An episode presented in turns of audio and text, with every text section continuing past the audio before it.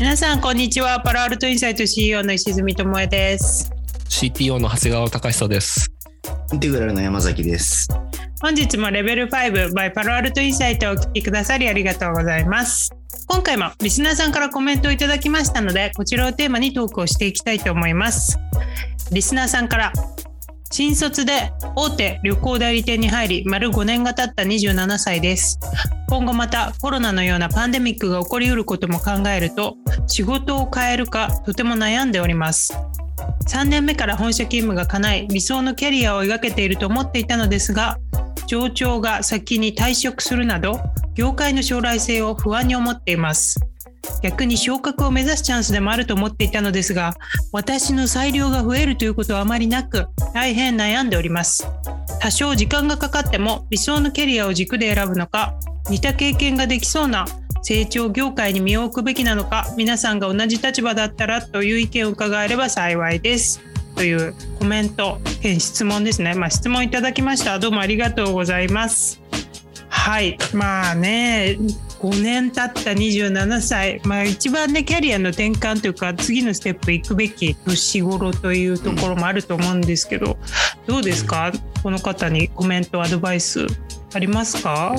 剛さん。まずあの先輩が違うか上長か。上長に退職するなどっていうのが、うん、なんか上長どこに転職したのか気になりましたね。うん、いやなんかねその私も最初のコンサルタントやってる時にやっぱりコンサルティング業界って結構こう転職とか、まあ、入ってくる人とかすごい多い業界なので、まあ、すごい一緒にプロジェクトやってる尊敬するこうマネージャーの人とかがいや実は山崎ここに移ることになったんだみたいな感じで転職することになったんだみたいな話を聞いた時に、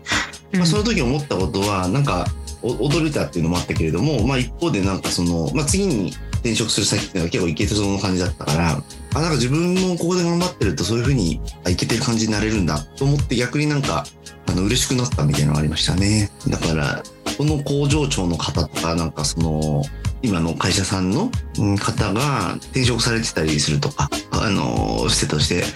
どういう次のキャリアハッピーなキャリアに移れてるのかとかっていうのはなんかちょっと気になったなと個人的に思いましたね。うん、なんかそこでずっと長くやってでどうなのみたいなところっていうのはなんかなんだろうこう例えばリクルートさんとかなんかすごいこうね人材輩出会社みたいな感じになってるからまあ多少なんかこういろいろビジネスの短期的なアップダウンとかがあってもなんかそこでやってると外でも活躍できる人材になれるみたいな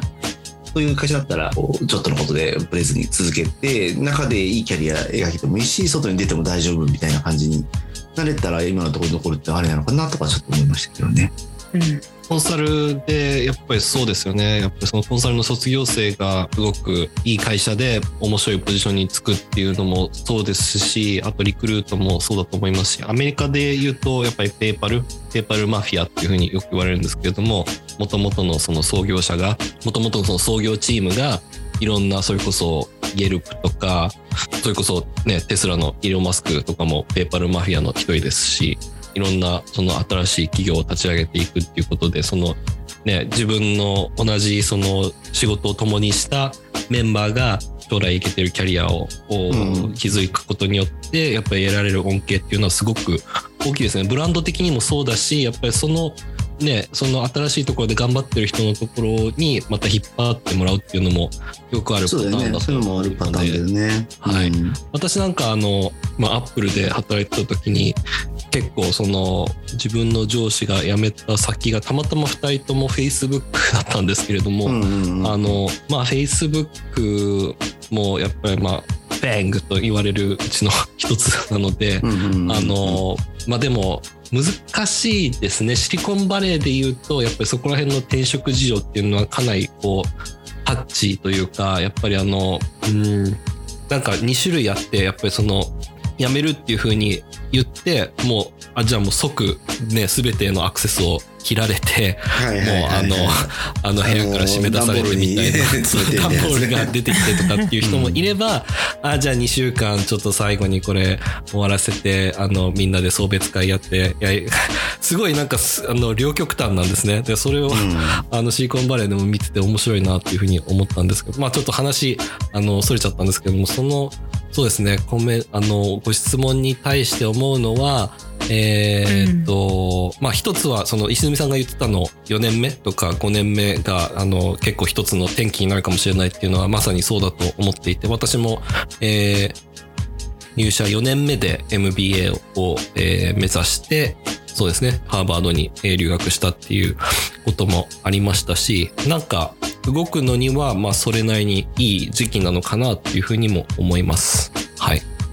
うんうん。うん。あとはなんかあれですよね。こうちょっと思うのが、まあ大手のところで、働くってこととまさにここでちょっと書いていただいてるみたいな似た成長業界に身を置くみたいなのってどどういう差があるんだろうみたいなのはあってやっぱりなんかなんだろう似た経験ができそうな成長業界とかで、まあ、ちょっと規模はちょっと中堅ぐらいになるとかなんかそういうふうなところとか、まあ、スタートアップに近くなるとかなるとやっぱりすごい裁量が増えてなんかやってて楽しい感っていうのがそうあるんで良さそうに見えたりするっていうのもあると思いますよね。で一方でなんかこうやっぱ大手と違うとこってやれる仕事がちょっと小さくなっちゃうとかなんかこういろんなインフラが使えなくなっちゃうとかなんかそういうふうなところもあるのでやっぱり大手にいるとこうなんかこう裁量ちょっと小さくてじりじり上がっていくけどまあ結構長く時間をかけるとすごい大きなことができるみたいなそういうのがまあ一般的にはあるのかなと思うのでまあ自分がなんかどっちの方がこう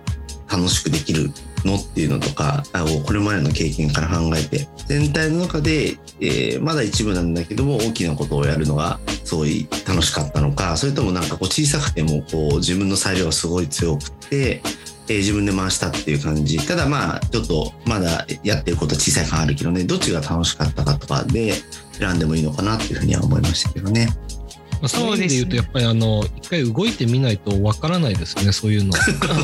だけどさ大手は動いちゃったらさあそう出戻りとか最近戻れないってことか。出戻りはあるけどね。でも大手の中の超王道は残るっていう選択肢かもしれないからな、うん、コンサルティング業界やったらね出るっていうのはあるからね。まあそのその中間の一つおすすめのやり方としてはその大手の中であのその社内のそのキャリア移動みたいなのもすごくいいあれかなと思いますね。うんうん、私も、えっと、IBM、もともとは、えー、まあ、エンジニアみたいな職で入ったんですけれども、あの、コンサルの方に移って、やっぱりいろんなその会社の、それが一つ大手の利点だと思うんですね。やっぱりその会社の中でもいろんなファンクションや、あの、プロダクトがあって、まあそ、その中でいろいろ体験できるっていうのはすごく強みだと思うし、やっぱその中での移動体制っていうのも、えー、かなり整っているところであれば、やっぱりその、ね、いろんなこう公募があったりとかしてあの応募しやすい、えー、雰囲気もあるかなと思うのでその大手ならばその社内で移動するっていうのも、まあ、一つ、えー、考えてもいいのかなというふうに思いました。はい、石積さんはどう思うそうね。だから私なんかはこの上司の退職とかはあんまり気にしない方がいいかなって思います。やっぱりま退職する理由なんて最終的にはその人にしかわからないしあんまりそういう自分のキャリア自分がそこでどういうキャリア描きたいかとか自分が幸せなのかとかとその周りの人のキャリアの選択ってあまり関係がないと思うのであの最終的には、だからあんまりこう周りがどうだからっていうよりも本当剛さんが言ったみたいにその裁量があるところで規模感は小さくても仕事ができることが自分にとっては満足感が得られるのかまたはやっぱり大きな会社でそういう大きな案件で、まあ、そういう自分がいたい業界でいるのが自分にとってはやりがいにつながるのかとやっぱ自分のもう仕事して5年経ってるわけだからその自分の、まあ、What makes you happy っていうところに対してある程度の何かしらの答えというか仮説はあるはずだと思うんですよ。なのでやっぱそういうところを今5年経った今ちょっと、えー、振り返って見てみて自分に問いかけるチャンスだと思うので、うん、あんまりこの周りの人がどういう選択してるからっていうのはに関係なく何をやりたいのかで成長業界っていうのは私はすごく私だったらすごい大事に思うタイプでやっぱりあの会社の規模にかかわらずインダストリー自体が大きくなってれば、まあ、椅子の数も増えるわけですよ。だからその椅子取りゲームみたいなそういうちっちゃいゲームをしなくてよくてより椅子の数が多い中で自分は何をやりたいかっていう選択肢も増えるし一回その業界に足を踏み入れたらその中でいろんな選択肢も増えるわけだからあの成長業界に身を置くっていうのは私だったらすごくあのやりたいこと、で私自身もハーバード出た後やっぱり IT 業界今まで IT の経験なかったけど行きたいって思ったのは成長業界だったからなんですよね。で今でもやっぱりその業界であの仕事をしたそこからの知見っていうところがすごく自分にとってはキャリアのプラスになってるのであの本当、まあ、自分がどう思うか。であとハーバードで私が今思い出してたのがあのキャリアのトライデンマ。あのこう仕事を考える時に、うんね。うん、はい、あの職種か業界か場所っていう3つの選択があって3つ全部を叶えることはできないけど2つ選べみたいな話があって。そう。でまあ場所はね今リモートワークの時代だからあんまりコンストレインになんないのかなって思うんですけど、まあ、とにかくやっぱりその職種と業界ってもしかしたら両方は選べないのかもしれないしだからやっぱりその3つの軸で見た時も自分にとって何が一番大事なのかっていうのは今ね仕事始めて5年目なんで改めて考える時間なのかなと思います。うん、よくねその2つ同時に動かさない方がいいとか言うよね。なんか新しいところに地域とかに行ってなんか新しい仕事するとかっていやあんまやめた方がよくて新しい地域に行くんだったらなんか同じ仕事でチャレンジするとか、まあ、もしくは同じ地域まあ例えば日本で同じ日本ででも違う職にチャレンジするとかなんかそういうふうな軸は持った方があの持ったなんかやり方としてはやり方のとしてあるような気がするね。うん、ねリスクが少ない。うん長谷川さんが言ったねその大手の中でえー、そういうところにチャレンジ新しいところにこう移動とかなんか社内公募とかで移ってやるっていうのは結構なんかありかもしれないね。そうですね。最初はそういうのはいいですよね。うん。なんとなくですけれどもでもこの方はやっぱりあの上司の方が業界替えをしたんじゃないですかね。なんかそんな業界に対する不安みたいなのがこう伝わってくるので、まあ、だとするならばまあやっぱりそのね旅行代理店っていう業界のことはやっぱりそのリスナーのこの方がやっぱり一番よく知っていると思うので、うん、なんでしょうね。でも、うん、じゃあ Airbnb とかに転職とかそうそうそうそう。帰りにしても旅行っていう軸を使ってね。おおにぎりとかに変えるんじゃなくて、旅行を軸におにぎり屋になるなってこと？な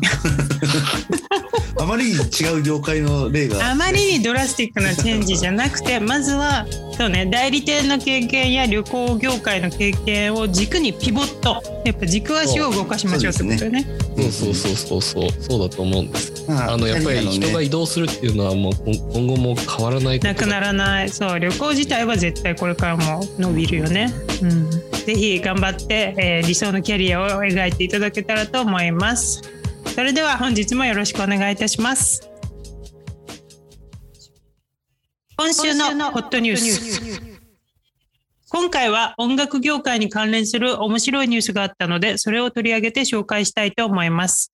歌手のジャスティン・ティンバーレイクが自身の楽曲カタログをブラックストーンが出資するファンドに売却したという記事がウォール・ストリート・ジャーナルなどで各メディアで取り上げられていました。記事によると、ティンバーレイクの楽曲カタログをアメリカのプライベートエクイティファンドブラックストーンが支援する民間基金からの現金を使用して、ヒプノーシスソングマネジメントが取得したということが明らかになりました。ヒプノーシスはティンバーレイクの著作権、所有権及び作家と出版社の公演収入のシェアの金銭的利益及びジャスティン・ティンバーレイクによって作成された楽曲のカタログの100%を取得したと述べています。また、ヒプノシスへの販売には、2025年に執行するユニバーサル・ミュージック・パブリッシング・グループの残りの管理権も対象となり、楽曲の世界的な管理権も含まれているといいます。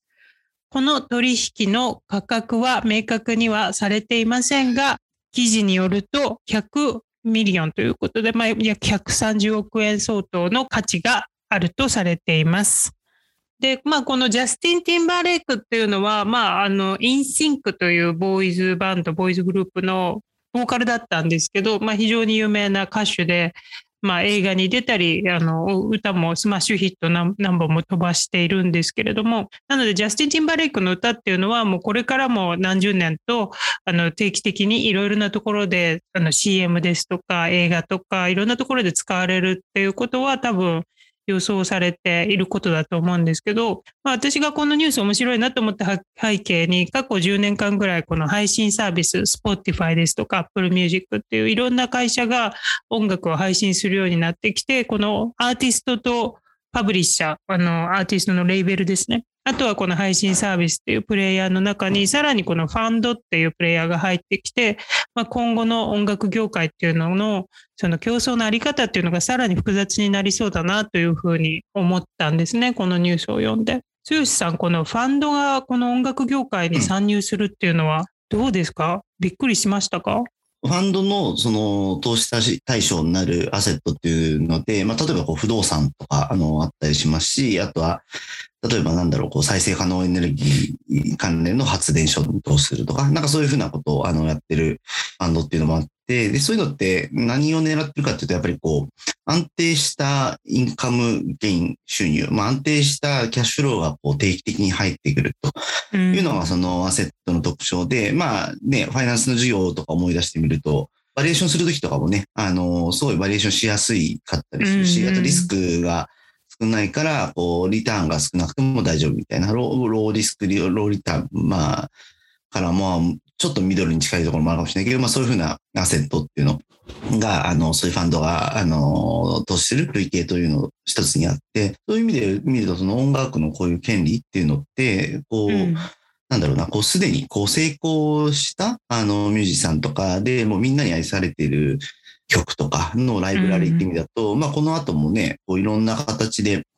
キャッシュローが生まれてくるっていうのが安定的に生まれてくるっていうのがね、まあシンプルな話で言うと、まあ印税みたいなやつとかね、なんかそういうのがかなり見通せるので、結構その投資対象っていうなんか意味合いでは、あの、こう、すでに成功したあミュージシャンとか、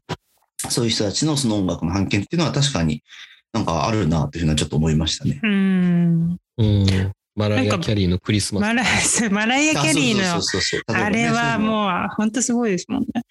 でも、あれですよね、ブラックストーンとかって確かその real estate とかも、あの、アマゾンに対して warehouse、倉庫をリースしてる一番大きい会社として、その倉庫ビジネスなんかもやってまして、だからやっぱりその安定的なキャッシュフローっていうところをすごく注目したのかなって思うから、ファンドがこういう版権ビジネスをやるっていうのは、なんとなく今の剛さんの話で説明わかるんですけど、なんかこのアーティストが100億とか130億で、ジャスティン・ティンバレックほどのアーティストになれば、ね、もっともっと大きなディールできそうな気がするんですよ。で、実際に例えば今アメリカのアーティストを見てると、テイラー・スウィフトなんかはもう自分の歌、全部権利から配信までコントロールするみたいな感じで、結構テイラー・スウィフトってこういうのを発言することで有名で、それこそ Apple Music で彼女の歌が最初載った時に、確か最初の1週間無料でサブスクライバーを獲得するために Apple が無料でやるって言って、その間にテイラーにお金を払わなかったらしくて、そしたらテイラー・スウィフトがあの、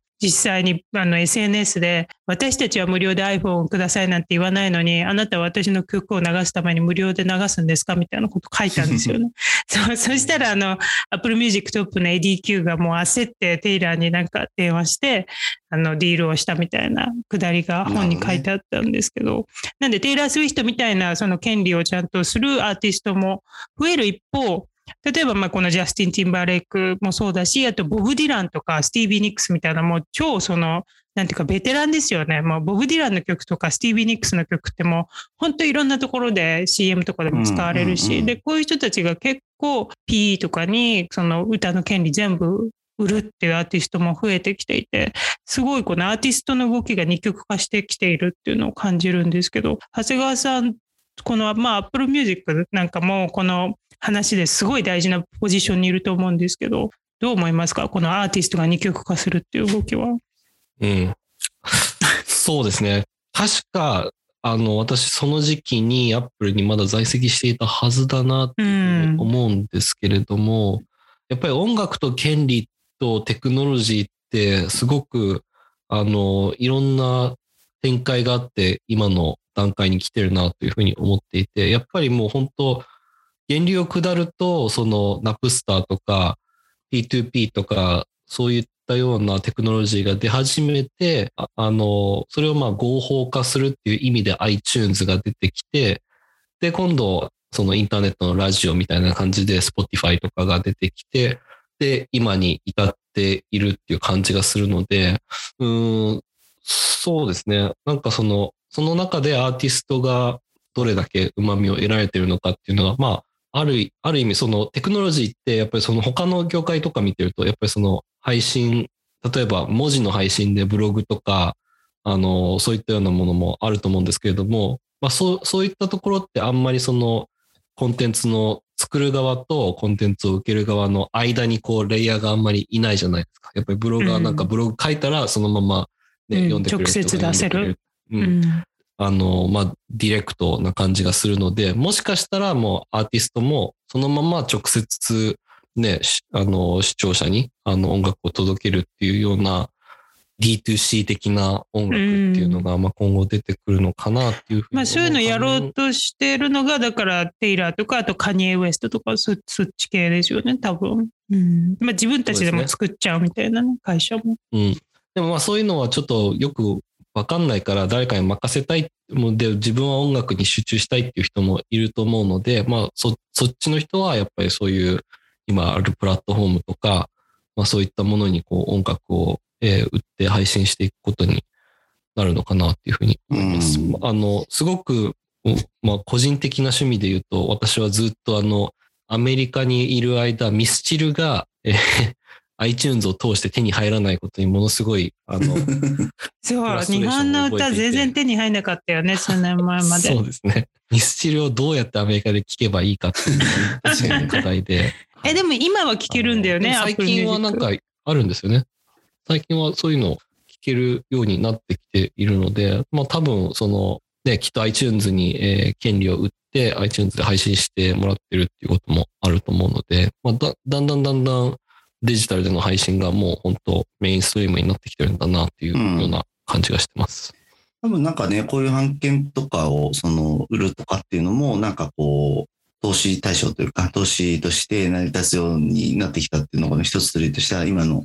配信サービスっていうのはかなりいろんなのが広がって、で、そこにこう流すことで、そそこにこう流すこと、許可することで安定したキャッシュフローがこう見込めるっていうのが結構読めるようになってきたっていうのも結構ありそうですよね。うん。それにしてもブラックストーンって本当に面白いところに投資しますよね。そういう投資のファンドなんですか？ブラックストーン。ブラックストーンってそもそも。あの、ブラックストーン、うん、ブラックストーンっていうのは、こう、総合アセット、今、今でこそもう総合アセットマネジメント会社って感じになってますよね。もともと最初はその、まあ企業の買収を手掛けるファンドみたいのと、あとはその M&A のアドバイザリーをやるみたいなことで、あの、シュワルツマンさんっていう人が始めたファンドというか、あの、資産運用会社ですけど、まあ、どんどんね、その、いろんな投資対象に広げていって、例えば債券のブラックロックとかね、あの、今は別に独立して、あの、別の会社としてやってますけど、そういう債券投資をやる舞台とか、まあ、あと不動産とかも有名ですよね。でそういうのがあって、まあ、そういうのの投資対象の派生系として、まあ、こういうところに目をつけた。まあ、そういうところやってるところと組んだのかな？ちょっと、あの、私も詳細知らないんですけれども、あの、そのさっき言ってたヒプノシスでしたっけ？そういうところと組んだというか、イギリスのやつですよね。確かね。音楽と変わったの。はい、そうですね。なんかそういうので、うん、まあ、やってるっていう形ですよね。だから、まあ、本当いろいろね、投資対象広げていって、多分なんかその、音楽ビジネスのキャッシュローって、その、ビジネスクールのファイナル授業とか思い出してえもらうと、多分その、なんだろう、他のアセットとのコレレーションが低いんだと思うんです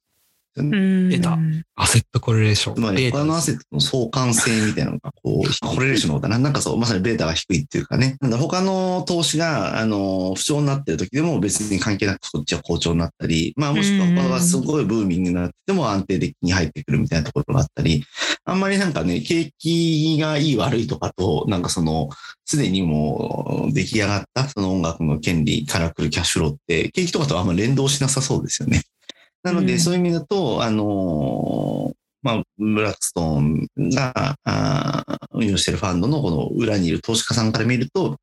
結構こう、運用しやすいっていうかね、あの、だから投資したいようなアセットなんでしょうね。だから安定したキャッシュローがあって、他の資産と、その、えー、連動しないと。連動しない方が、その、いわゆるリスクヘッジにつながるので、うんうん、なので、そういう意味で結構魅力的な投資対象っていうふうになってるんじゃないかなと思いますよね。だから今後は、私が、この、私が Apple Music の人だとしたら、ジャスティン・ティンバレイクの曲を、あの、流すたびに、ブラックストーンにお金を払わなきゃいけなくなるんですよね。多分。だからその、配信サービス、Spotify とか Apple Music と、今まではこの音楽レーベルがやり取りしていたディールが、ブラックストーンみたいなファンドとのディールになってくるから、なんていうか、立場が違ってくると思うんですよね。その音楽レーベルと Apple Music だと、やっぱりさっき長谷川さんが言ったみたいに、もうどんどん今配信サービスでデジタルでミュージック配信する時代だから、レーベルも、まあ立場が弱いわけじゃもちろんないんですけど、大手レベルだと。でもやっぱり配信サービスなしで音楽 distribution できないから、あの、Apple Music とか Spotify でやるっていうのがもうビジネスとしては、選択肢としてはもう絶対なわけですよね。でもなんかこう、ファンドが今度版権に持った以上、なんかこう、ちょっとプレイするゲームが違ってくるというか、あの、音楽レーベルとは。なんかこの配信サービスとの、まあ、ゲーム、その competition のこの landscape がどうなるんだろうっていうのを、すごく見ものですよね。多分まあ、このブラックストーン、ジャスティン・ティンバレイク買ったけど、その判権を。多分今後他の大手アーティスト、大物アーティストの曲も別のファンドが買ったりするような動きが出てくるとしたら、この配信サービスとの関係性っていうところも気になりますよね。うん、でもなんか今の視点は、あ、そう、そうだなって思ったところがあって、例えばその今文脈的に言うと、その、まあ金利の上昇局面ですよね。なので、うん、まあいわゆるバリエーションとしては下がっていく方向というのがあるので、多分結構こう、なんだろうな、こう、この10年間とかで配信サービスとかもいろいろ整備されていったんで、こういう音楽の版権っていうのを価値も上がっていったりして、で、投資対象としてのその音楽このこの版権っていうの価値が上がっていったと思うんですね。で、ちょっと若干加熱しつつあるっていうところがあって、で、それでこういうディールがいっぱい出てきたってことなんだと思うんですけれども、一方でなんかね、今のこう金利が上がっていく局面だったりとか、あそういうなんかね、こう最近ずっと思ってたものがこう、ちょっとピークアウトして、あのバリエーション的にちょっと落ち着いてくるような状況に入りつつあるはずなので、この金利とかそういうのを考えると、そうすると、金融的にはそういうことなんだけれども、なんかこう、今、じゃあそのあるファンドが持ってます。って言ったけど、でもそれ、あやばい、価値が落ちてきちゃうなと思って、なんかまた売却するとかありそうだよね。ああ、確かに。で、そしたらさ、まさにその音楽の権利を持ってる人っていうのはさ、なんかどんどんどんどんこう移そう、コロコロ変わっちゃう。わけで、その中でなんかこう、ちょっと全然考え方が違う人とか登場してきちゃって、あね、なんか逆にこう、お金だけを考える人ではなくて、なんかこう、もうちょっと自分で独占したいとか、これの配信は、例えばさ、イーロン・マスクみたいにさ、こう、いや俺はこの曲は嫌いだから、この曲はもう、もう配信しないみたいな。あせんみたいな話とか、なんか、やっちゃったりするとかね、なんかそういうことも起きうるかもしれないよね。だから流動化するってそういうことですよね。やっぱりこう、うん、そういう判権とか権利っていうのをこう、自分がそのアーティストとかその音楽レベルが持ってる限りはちゃんとコントロール聞くけど、そこを外に出すっていうことは、まあそこのコントロール権っていうのはね、なんか失ってしまうっていうので、まあなんか確かに、まあ金融商品としては面白いな、うんって、それ金融的に見てたけど、今の石積さんの話を聞いて、確かに誰が持ってるかって、なんか結構音楽っていうものの性質を考えると重要だったりするかもしれないなっていうのをちょっと気づきましたね。ファンとかもね、誰が持ってるかとか気になっちゃう、ね、本当ですよね。だから、まあ、ジャスティン・ティンバレックも100億、まあ、130億で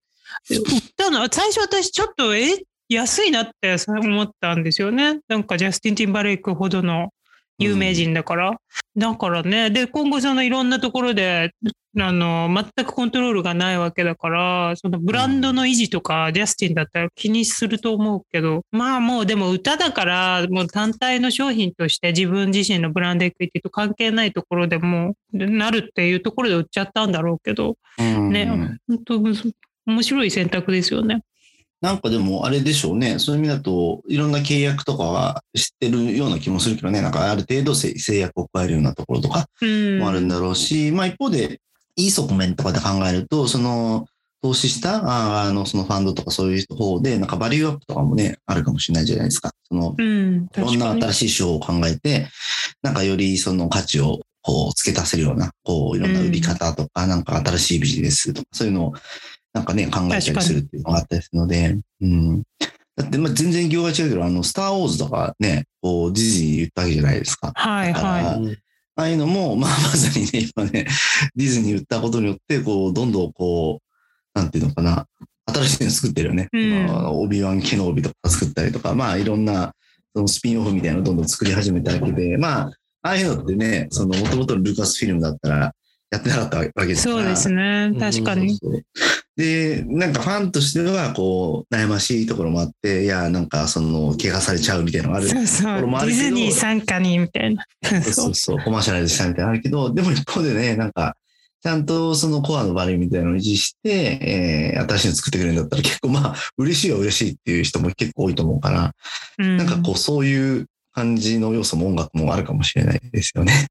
うん。うん、だからそういう意味ではディズニーのスター・ウォーズっていうのはすごくいい買い物でしたよね。やっぱりそうやっていろいろとこう派生系の商品も作れるし、うん、スター・ウォーズっていうものすごいフランチャイズも、えーゲットできたし、まあディズニープラスってちょうどそのストリーミングが熱くなってきたので、やっぱりそれ、それにこうね、カタログとして加えることができたっていうのはすごく大きかったと思うので、ディズニーが、うん、スター・ウォーズ買ったっていうのはすごくいい買い物ですけど、音楽で同じようなことをしようとすると何ができるのかなっていうふうに考えると、うん、ね、音楽を、ジャスティン・ティンバーレイクの曲のまあだか、なんからこう派生物語とか作れないじゃないですか。まあ、なんかわかんないけど、いろいろね、あの、編曲とかいろんな形で使う。そうそう、リミックスねリメイク。うんそこの権利まで入ってるかどうかわかんないけ合どね。併させるとかね。うんえ、今後のジャスティン・ティンバーレイクの歌はでも、まだ彼の元なものものになるんでしょう？今までの作った今のはまでのやつなんじゃない？多分ね。だけこれは売って、うんうんで、次とで、そこら辺もまた気持ち悪いですよね。自分たちは持ってるのに、なんか今後出てきたやつは、なんかまた別のところに行く。でもそれはさ、アーティストって結構レーベル変えるじゃないですか。突然。だから、あの移籍したら移籍前の曲は前の移籍前の会社のもので移籍後は移籍後の会社のっていうのは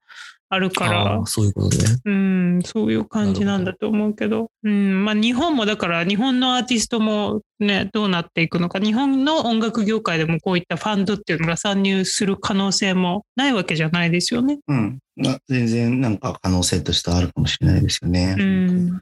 ということで今後も見ていきたい。安い感、安いって感じしたね。ななんかそんな感じし なんかする。まあジャスティン、だけど、だから自分が今ファンドだったら、じゃあ誰の楽曲全部カタログで買ったら一番なんか金銭的に美味しいかなって思うと、うんまあだからもう本当ビビートルズとかやっぱもうその CM とかで使われてる映画とかですごい使われるラジオで流れうんうんる、まあそういうところですよね多分一番行きたいのってうんうんだからまあボブ・ディランもそうだし。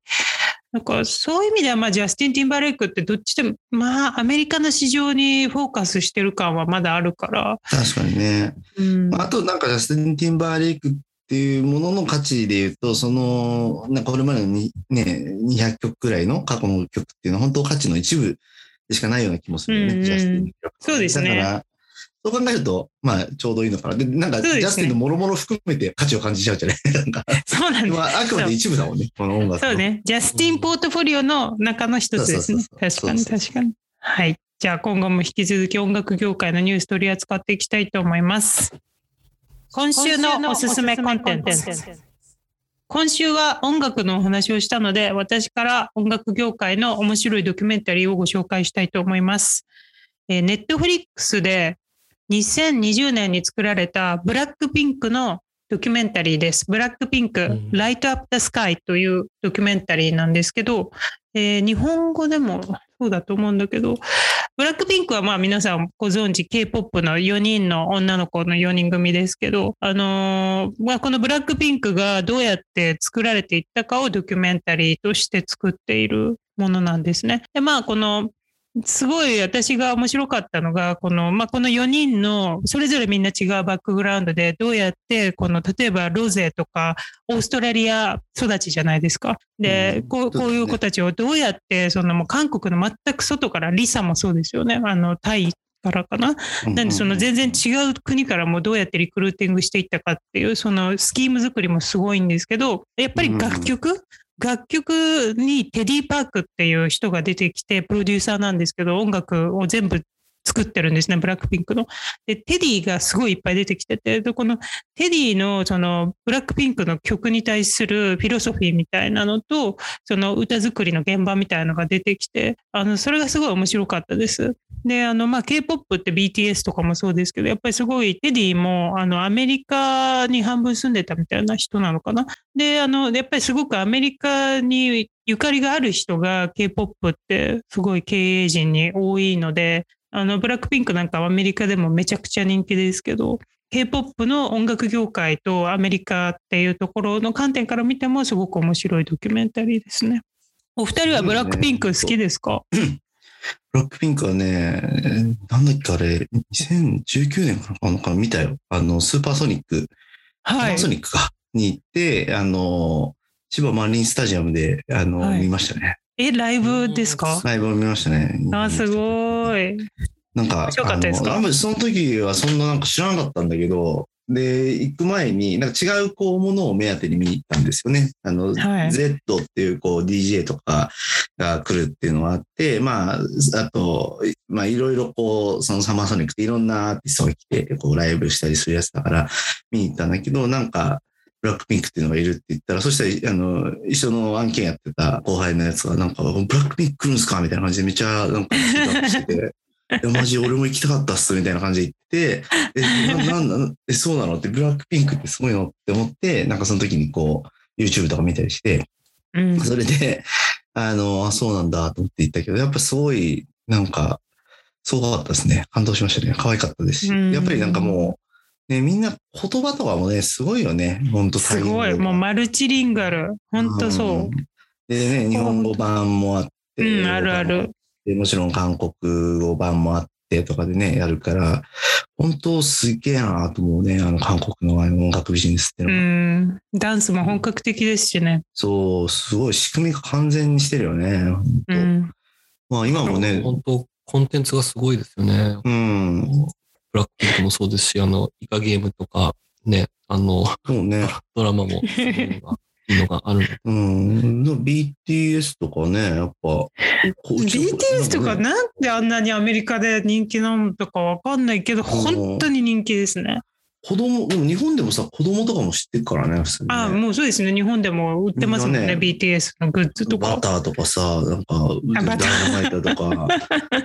みんな、ダイナマイトなんか歌ってたよ。子供たちが。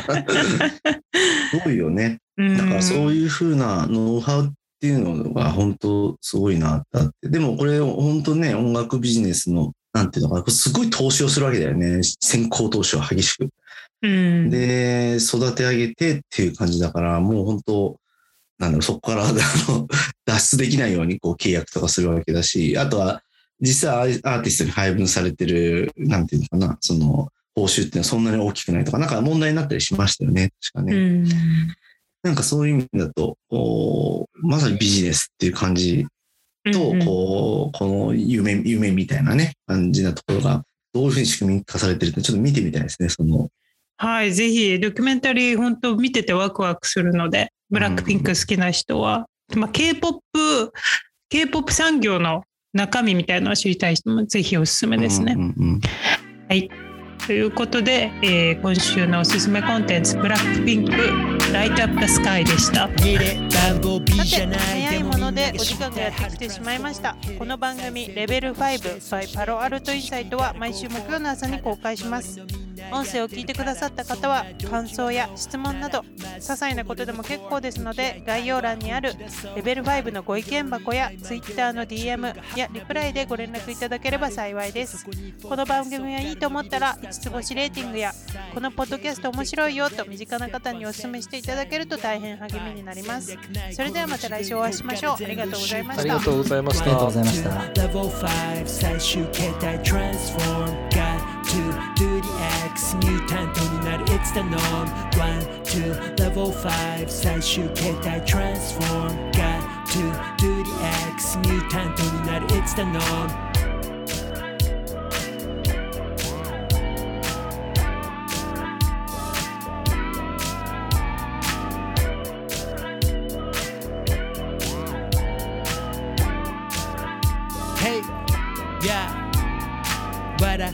書いてて終わるそんだけじゃ得られん本当の W から Do what you need to do どっかで上げてくマイバリューこの先行ったら絶対ある壁それ越えてく天気は晴れ。どうもみたいに開いた口みんな驚きこれ毎開いた口今出たアイディアすぐ検証実現フェーズへすぐモーションキラーメンタル持ってりゃいらない事例に前例は全部が無用。1 2 level 5最終形態 transform got to do X ミュータントになる It's the norm 1 2 level 5最終形態 transform got to do the X ミュータントになる It's the norm